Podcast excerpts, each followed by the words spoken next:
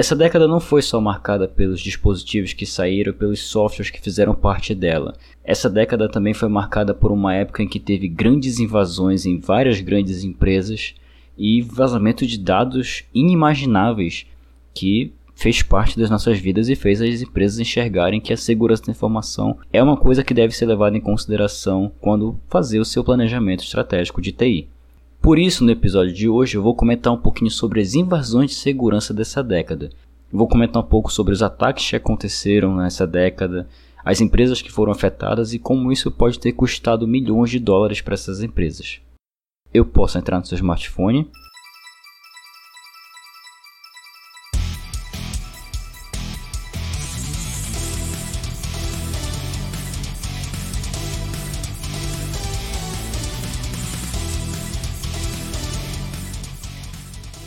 Se você me permite, muitíssimo obrigado. Meu nome é Petros Davi e este é a versão beta sobre as invasões de segurança da década de 2010.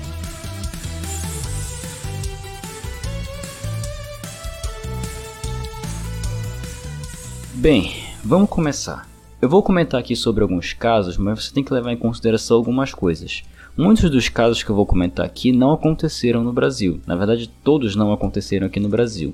Claro, aconteceram casos de empresas aqui no Brasil que ocorreram vazamentos de dados, mas essas empresas que eu vou comentar aqui hoje sofreram invasões de privacidade tão grandes que envolvem milhões e bilhões de dólares em jogo e que milhões e bilhões de usuários foram afetados. Geralmente, quando uma empresa aqui no Brasil é invadida, claro, todos os clientes dela acabam sendo prejudicados, mas esses casos não atingem proporções mundiais e é alguns desses casos que atingem proporções mundiais que eu vou comentar agora. Vamos começar pelo Capital One, que é um banco dos Estados Unidos. No dia 19 de julho, a Capital One acabou detectando que alguém teve acesso não autorizado às informações pessoais sobre os clientes de cartão de crédito deles e aqueles que ainda iam solicitar um cartão de crédito. Com base na análise que eles acabaram fazendo, eles perceberam que esse evento afetou aproximadamente 100 milhões de pessoas nos Estados Unidos e aproximadamente 6 milhões no Canadá. E aí você junta tudo isso de gente que teve suas informações vazadas. A maior categoria de informações que esses invasores acabaram acessando foram informações sobre consumidores e pequenas empresas que haviam dado entrada no cartão de crédito da Capital One entre 2005 e 2019. Então, nesse período, empresas que acabaram dando entrada em algum tipo de cartão de crédito da Capital One acabou sendo prejudicada por isso. Essas informações que vazaram incluíam várias coisas, informações pessoais que a Capital One acaba coletando diariamente no momento que recebe essas solicitações de cartão de crédito, incluindo nomes, endereços, CEPs, número de telefone, endereço de e-mail, data de nascimento, às vezes até renda pessoal dos clientes. Então, essas pessoas que acabaram tendo acesso indevido teve acesso a uma grande quantidade de informações dos seus clientes e dos possíveis clientes dessa empresa. Pode ter causado um prejuízo enorme e causou um prejuízo enorme. E a Capital One estimou que teve um prejuízo de aproximadamente 100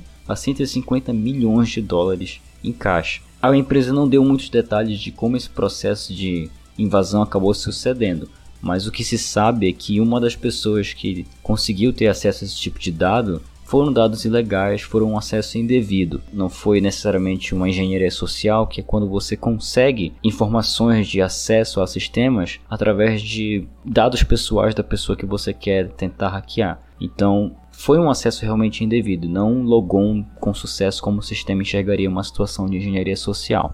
Partindo agora para uma coisa que a gente conhece bem, é as lojas online.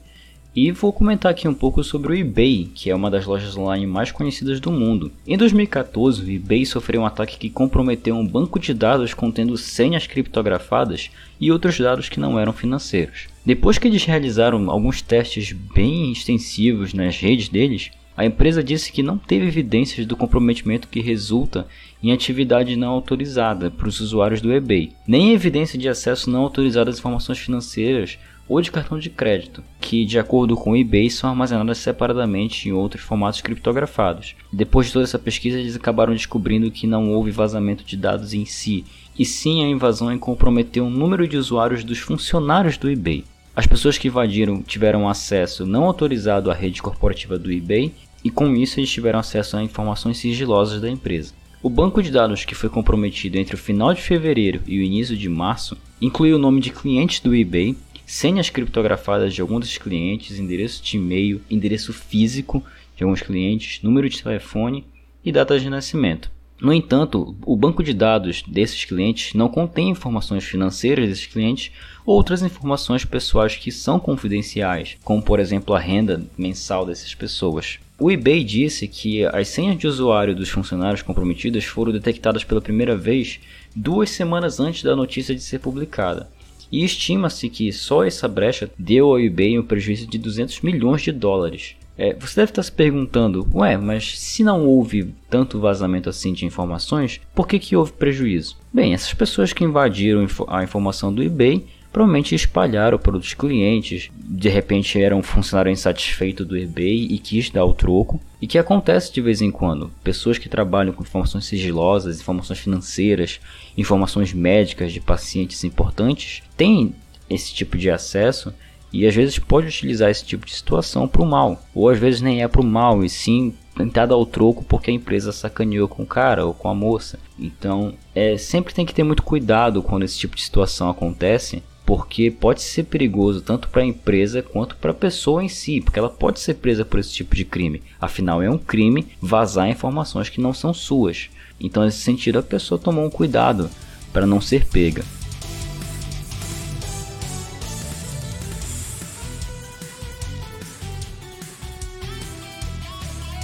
Partindo agora para redes de e-mail e outras coisas, vamos mencionar aqui o Yahoo. O Yahoo ocupa o lugar de uma das maiores violações de dados da década que passou, devido à quantidade de dados que foram roubados. Essa gigante da internet que já foi a cara da internet no Yahoo KD anos atrás, antes do Google pensar em ser o que é hoje, teve nomes, endereços, e-mails, senhas e questões de segurança para verificar a autenticidade de quem está acessando que foram comprometidas devido à criptografia desatualizada e que era fácil de quebrar do Yahoo. Além disso, o Yahoo não conseguiu identificar corretamente o número de usuários afetados e lançou várias revisões nessa estimativa. Em 2016, o Yahoo anunciou que 500 milhões de usuários tinham tido seus dados comprometidos, e uma violação de dados de 2014, não era nem daquele ano de 2016. E esse anúncio foi depois atualizado com informações de que houve outra violação de dados de 2013 que afetou aproximadamente um bilhão de usuários. Entenda, foi um bilhão de pessoas que tiveram seus nomes, e-mails, CPFs, RGs e não só daqui e não só dos Estados Unidos, do Brasil também. Informações financeiras, cartões de crédito, é muita informação que vazou. E detalhe, não parou por aí. Depois de aumentar drasticamente a estimativa a cada anúncio que a Yahoo fazia, a estimativa final era de que mais de 3 bilhões de pessoas tinham sido afetadas por esse tipo de vazamento. Esse tipo de situação pegou mal para o Yahoo, porque quando o Yahoo teve toda essa situação, eles estavam vendendo a empresa para a Verizon, que é uma empresa lá dos Estados Unidos. Essas violações de dados acabaram cortando aproximadamente 350 milhões no preço de venda do Yahoo, e as duas empresas concordaram em compartilhar a responsabilidade legal e regulatória desse incidente. Já que esse processo de compra já estava bem encaminhado, então parte de alguns processos internos do Yahoo já fazia parte da Verizon, e por conta disso a Verizon também era responsável pelos dados desses clientes. A situação escalou num nível tão grande que o Yahoo teve que abrir um site para indenizar determinadas pessoas que tiveram informações financeiras que foram comprometidas e até vazadas. Pessoas que perderam dinheiro que estava na conta ou que utilizavam a conta para fazer transações online e por conta disso a pessoa perdeu dinheiro. E, Yahoo, e não foi uma ou duas pessoas, foram milhares de pessoas que tiveram esse tipo de informação vazada. Então o Yahoo teve que indenizar essas pessoas e foram indenizações altíssimas, às vezes eram de mais de 100, 200 mil dólares. Então foi um baque muito grande para o Yahoo esse tipo de vazamento da década. Para fechar aqui, vou comentar um pouquinho sobre o Facebook, né? Essa rede social que é mundialmente conhecida, mas que nem ela é a prova de balas e acabou se tornando vítima de de invasões e violações de dados no passado. A mais notória, uma das mais notórias, foi que em 2017 o Facebook anunciou a descoberta de um bug no site, que acabou resultando na exposição de mais de 50 milhões de contas. Quando o invasor acabava explorando essa falha, os hackers conseguiam obter tokens de acesso às contas que são chaves de segurança que permitem que os usuários permaneçam conectados à sua conta do Facebook sem a necessidade de digitar a senha de novo. Se você, por exemplo, abrir o seu Facebook agora e apenas fechar o navegador, quando a pessoa abrir de novo o navegador, pode ser que ela abra a parte da senha, mas apenas peça um token ou apenas uma, uma senha que é gerada naquele momento para poder acessar de novo. E às vezes nem isso pede, se você fechar e abrir, pode ser que vá direto para o seu Facebook a coisa ficou séria ao ponto de que esses tokens que davam acesso às contas não permitiam apenas que os hackers vissem essas informações. Os tokens também davam controle total sobre as contas das vítimas. Então, pessoas que tinham relacionamentos no Facebook tiveram seus dados comprometidos. Assim como o eBay e assim como o Yahoo, o Facebook lançou uma nota para que essas pessoas trocassem suas senhas para senhas mais fortes, porque o Facebook não iria conseguir conter esse tipo de vazamento e ele fez um e-mail, fez um, uma retratação pedindo para que as pessoas atualizassem suas senhas para que elas não caíssem nesse tipo de golpe. Esse tipo de violação forçou o Facebook a redefinir os tokens de acesso de mais de 500 milhões de contas que foram afetadas, além de outras 40 milhões de contas que foram só por precaução, para se prevenir de que essas contas não tivessem seus tokens vazados e que elas não tivessem informações sigilosas vazadas. Vale lembrar que tem famosos, que tem pessoas públicas no Facebook, e de repente essas conversas que fazem parte do dia a dia daquela pessoa podem acabar nas mãos erradas.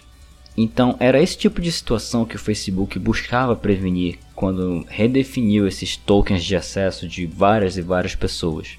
Se você reparar aqui, não foi só o Facebook não, o Twitter também já teve invasões assim, só que não foram em grandes escalas, sempre foi no nível muito menor próprio Facebook entre 2016 e 2018, se não me falha a memória, sofreu um ataque de DDoS, que é um ataque de negação de serviço, que eu posso explicar no próximo episódio, como acontece esse ataque de negação de serviço e o que acontece exatamente. Não é bem um vazamento de dados, mas é uma forma de invasão de quebra de sistema que a pessoa derruba efetivamente o sistema de funcionar, o sistema para de funcionar. Mas várias outras empresas, MySpace também teve. Aqui vai, algumas, aqui vai algumas menções honrosas agora. O Twitter também sofreu nessa década com algumas invasões, principalmente ataques de negação de serviço.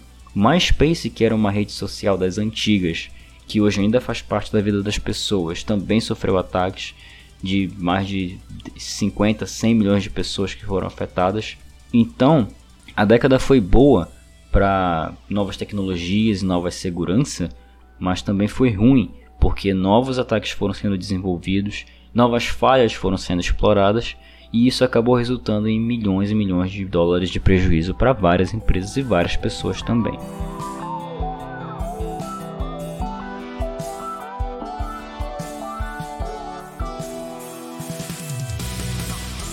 Bem, esse foi o episódio do versão beta sobre as invasões que aconteceram nessa década de 2010. Eu espero que você tenha gostado desse episódio, porque por mais que tenha sido um pouco mais curto do que o normal, abre os olhos das pessoas para que elas enxerguem que as suas informações que estão nessas empresas, que foi uma coisa que eu já mencionei na, quando a gente estava falando sobre segurança da informação, para que as pessoas abram seus olhos para que os sistemas que elas utilizam, para que os serviços que ela utiliza na internet fiquem atualizados, utilizem senhas fortes. Se puderem, coloquem a autenticação de dois fatores, que é uma camada de proteção a mais para os seus sistemas e para os seus serviços. Mas mesmo você tomando às vezes todas as precauções possíveis, às vezes a empresa da qual você confia que guarde suas informações não toma, que foi o caso do Yahoo, porque a criptografia estava desatualizada e as pessoas conseguiram quebrar. É sempre bom se atentar para esse tipo de fato, é sempre bom se atentar a que tipo de serviço você está submetendo suas informações e como funciona a política interna deles sobre a segurança da informação. Mais uma vez, eu espero que você tenha gostado desse episódio e nos vemos na próxima segunda-feira. Até lá!